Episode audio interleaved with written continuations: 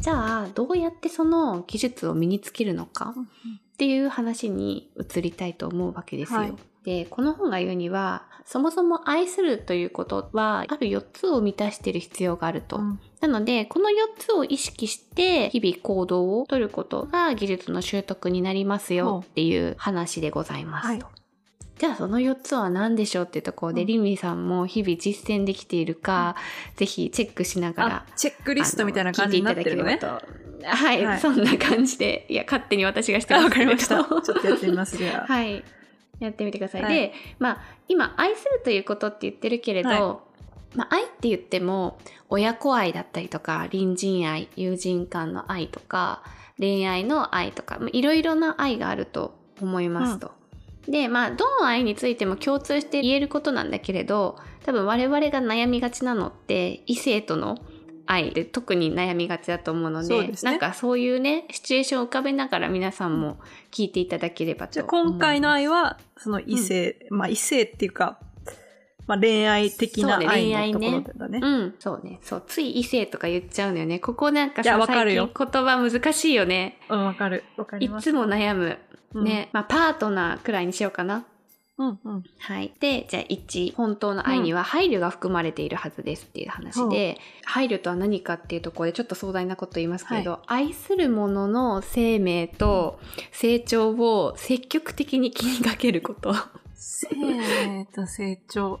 こその言葉使っちゃうとあれだね。シンプルに噛み砕くと、そう。まあ気にかけることいいんだけれそういうど、例えば、はいお母さんと子供を想像してもらうとイメージしやすいけど、お母さんって、まあ常に子供のこと気にかけてるじゃないですか。そうですね。なんか子供がね、それこそこの間電車でいろいろ放火とかあったけど、大丈夫かな？うちの子供とか巻き込まれないかな？通勤、通学中にとかさ、赤ん坊だったらね、お風呂入れててもなんか溺れないかな？とか、心配だと思うんですよ、い。ろいろ。まさに生命を気にかけてるね。それね。そんな感じで、いかに気にかけているか相手のことっていうのが愛してるかどうかを示しますよっていうところで、なんかこの本ではなんか、まあそんな24時間四六時中なんていうのは難しいから、まあ1日に1回2回でもその人のことを気にかけてますかみたいな感じで問いかけるわけですよ。リミさんどうですか？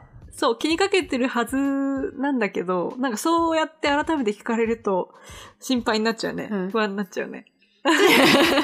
そうね。ここは多分知らず知らずのうちに本当に好きな人だったら気にかけてそうだよね。ねここは比較的なんかやってることなのかなとは私も思いました。はい。で、続いて2番目。と責任って言って、相手の求めに応じることっていう風に言ってるんだけれど、うんまあ多分ここで言いたいのは、確かに必要とされたり、助けを求められたら応じるよとは思うかもしれないけど、対価を気にせずにっていうところがポイントなのかなとは。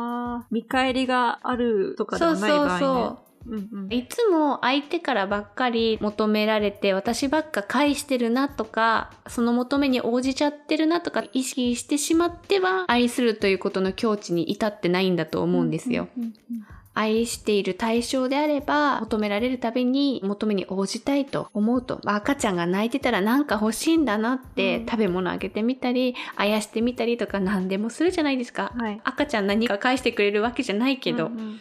お母さんってそうじゃないですか。まあそういう感覚で求めに応じるっていうところで、リーミさんいかがですか？具体的になんだ？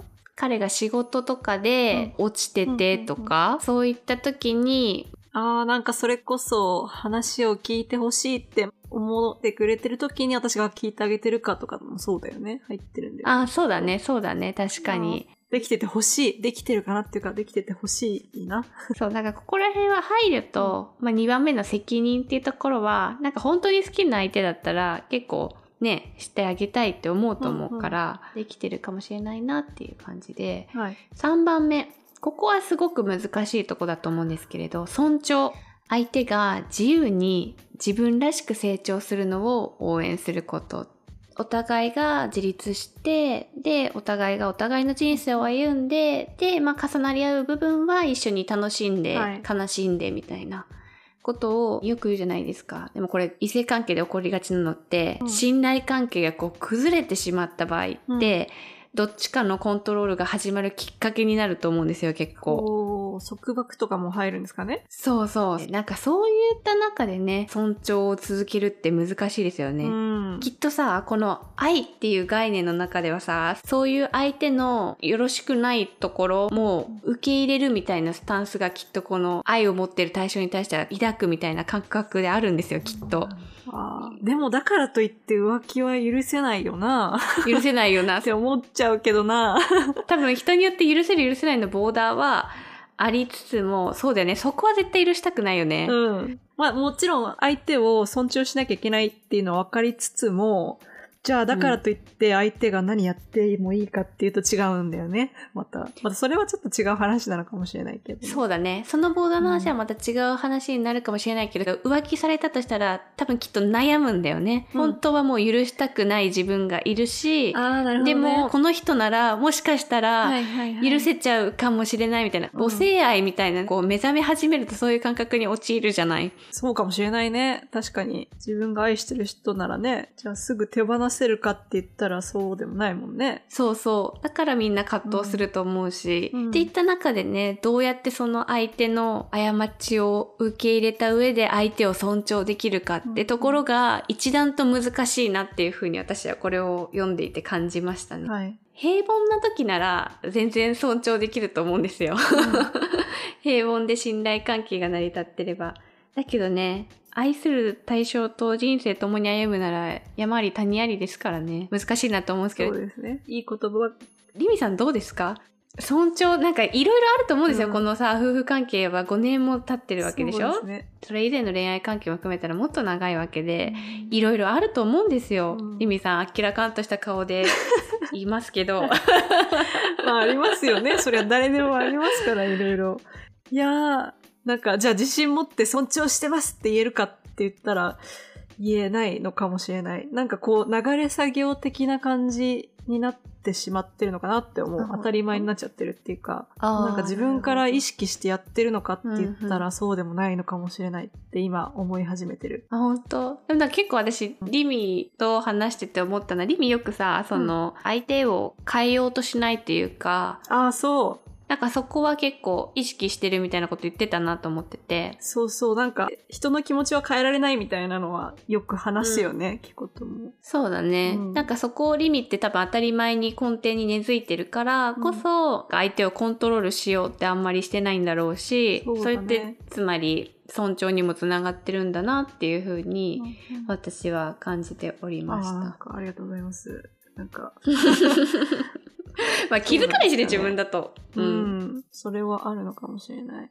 はい。で、最後、四つ目、配慮、責任、尊重みたいな、まあ、話をしてきましたけれど、まあ、うんそれらをするにしても、知るっていうことですね。知る。相手を知るっていうことが、えっ、と、まあ、前提として必要になってくるよねっていうことで、うんまあ、知るっていうとちょっと薄く聞こえるけれど、うん相手に、まあ、関心を持って知ろうとするっていうところ、なんだろうな。やっぱさ、結構私この知るっていうのが欠けているなっていうのはすごい思うんだけどさ、自分自分っていう風な状態になってるとさ、自分が大事みたいな。うんうんなんかやっぱ相手に関心を向けづらいというかなるほど。やっぱ自分がハッピーになるためにこうしようっていう風な行動の取り方になっちゃうにもする。るんですよね。いや、誰しもあると思いますよ、それは。そうね、バランスの問題かもしれないけれど、うん。まあもちろん自分を大事にすることも大事だけれど、それに加えて相手にも目を向けること大事ですよねと。まあそれがあって初めて相手が何を望んでるか、相手の求めに応じるっていうこと、さっきの責任っていうのも果たせるし、まあ尊重、相手が自由に自分らしく入れる環境ってどんなことなんだろうと。うんうん。人生で一番大切にしてること相手は何だろう。それを守れるように私も行動を取らなきゃなとか、まあ、尊重ですよね。そういうとこに全部通じていきますよねっていう。相手に興味を持つみたいなとこも同じこと？そうだね。知ろうとする姿勢みたいな。うんそうだと思う。してるかな？私してると、してるはずなんですけどね。なんか5年、6年、7年ぐらい一緒に行って、じゃあ今からもう全部さ、まあもうこんな長くいれば知らないことなんてそんなんね、ないじゃないですか、なかなか。うん。ってなると、知ろうとしてるかって言ったら、してないのかもしれないって思っちゃったな。あー、確かに。うん完全に相手を知ることはいつまで経ってもできないしね。何それ深なんか日々やっ うんぱニューな発見はきっとあるだろうしね。みたいなこともちらっと書かれた気がする。こんな言葉が私から出てくるってことは。じゃあ私今じゃあ6、うん7年一緒に行って知ってますみたいになってるのも本当はお前は知らないんだってことか。知らない部分もあるの。そう言われると。そうそう。うんそのね、発見の頻度は確かにね、少なくなってってるかもしれないけれど、これからもまだまだ発見があるからね、知ろうとする姿勢を持つことが必要なのかもしれないですね。勉強になりました。ちょっと知ろうとします。もうちょっと。はい。はい。うんそんな感じで、うんまあ、愛する技術を手に入れるには、この4つを意識して日々行動をとることが必要なんだよと。まあ、私はこの本を読んで、まあ、確かにそのなんか体系的に書かれている部分はあるから、ふむふむとなりつつも、いや、まあでも、そのために自分のね、ことと結びつけて行動に起こすのって、そうだまあね。難しいですよね。と本当に日々意識して訓練していくしかないんだなっていうところで、まあ、終わってるんですけれど そうだったんだ。ねそういうね愛する対象ができたらちょっとこういうことを意識していきたいですよね、っていうところでございます 愛するということの回でございまわした、かりました。じゃあ。キムタク系を目指しますはい。